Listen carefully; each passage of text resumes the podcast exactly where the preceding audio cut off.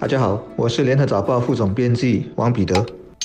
各位听众，大家好，我是新民日报总编辑朱志伟。很多国人都不知道。根据个人资料保护法令，我们是可以向全国谢绝来电为我们的电话进行登记的，让我们不会收到一些行销的信息，而这些行销的信息就包括了宣传或者促销商品、服务以及投资机会的信息。而谢绝来电还可以分为三种类别，那就是打电话进来的、通过短信的以及传真的。它的运作是这样的：任何公司和机构在向公众发送任何销售的信息之前，都必须向谢绝来电登记处查对。如果我们的电话已经被登记，那么这些公司和机构就不能向我们发送行销信息。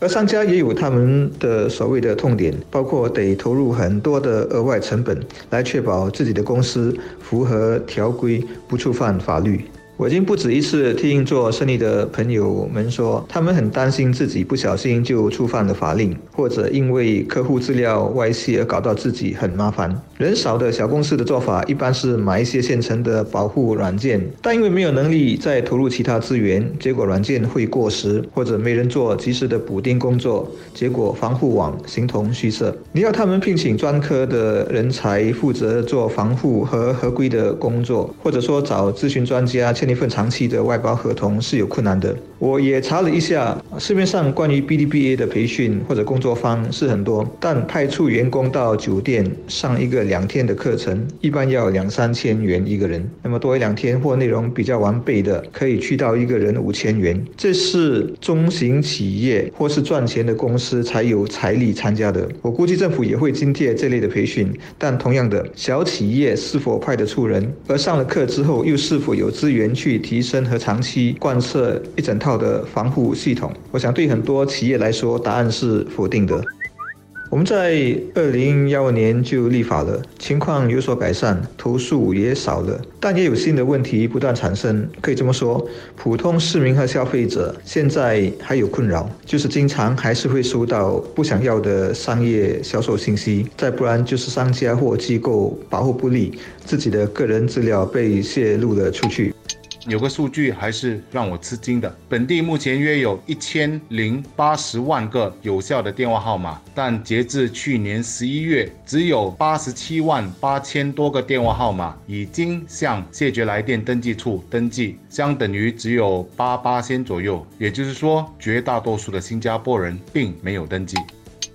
我也是其中一个没有登记的电话用户。我没有登记的原因其实很简单，主要是我想了解一下市场脉动，看一看哪一些商家会发送哪一些信息。但其实我的发现还是让我相当失望，因为我除了收到少数公司诸如红酒、花篮、搬家或者要不要卖屋子等的行销信息之外，其他的绝大部分都是我不想看到的。而这些信息就包括了非法借贷以及赌博。网站的所谓促销宣传，而频率非常的高，我几乎每个星期都会收到四到五折。他们来的这么猖獗，让我也不禁去问一下我那些有登记谢绝来电的朋友，他们都说他们其实也都收到过这些信息。显然的，这些不负责任的公司发送那些信息，其实就是在犯法，而有关当局也将和警方合作，准备将这些非法分子绳之以法。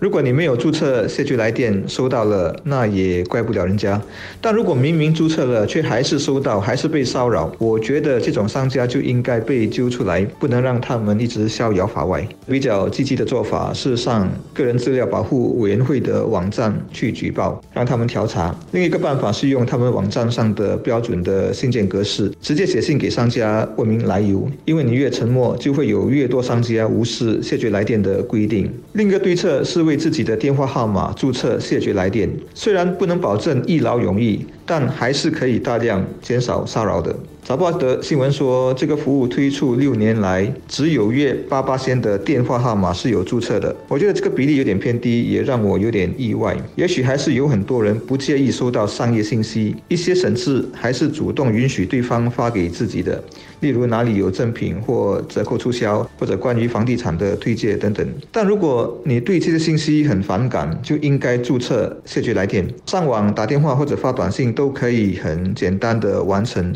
总之。不管是举报或去注册谢绝来电，都是化被动为主动，是对付垃圾信息的最牢靠的防线。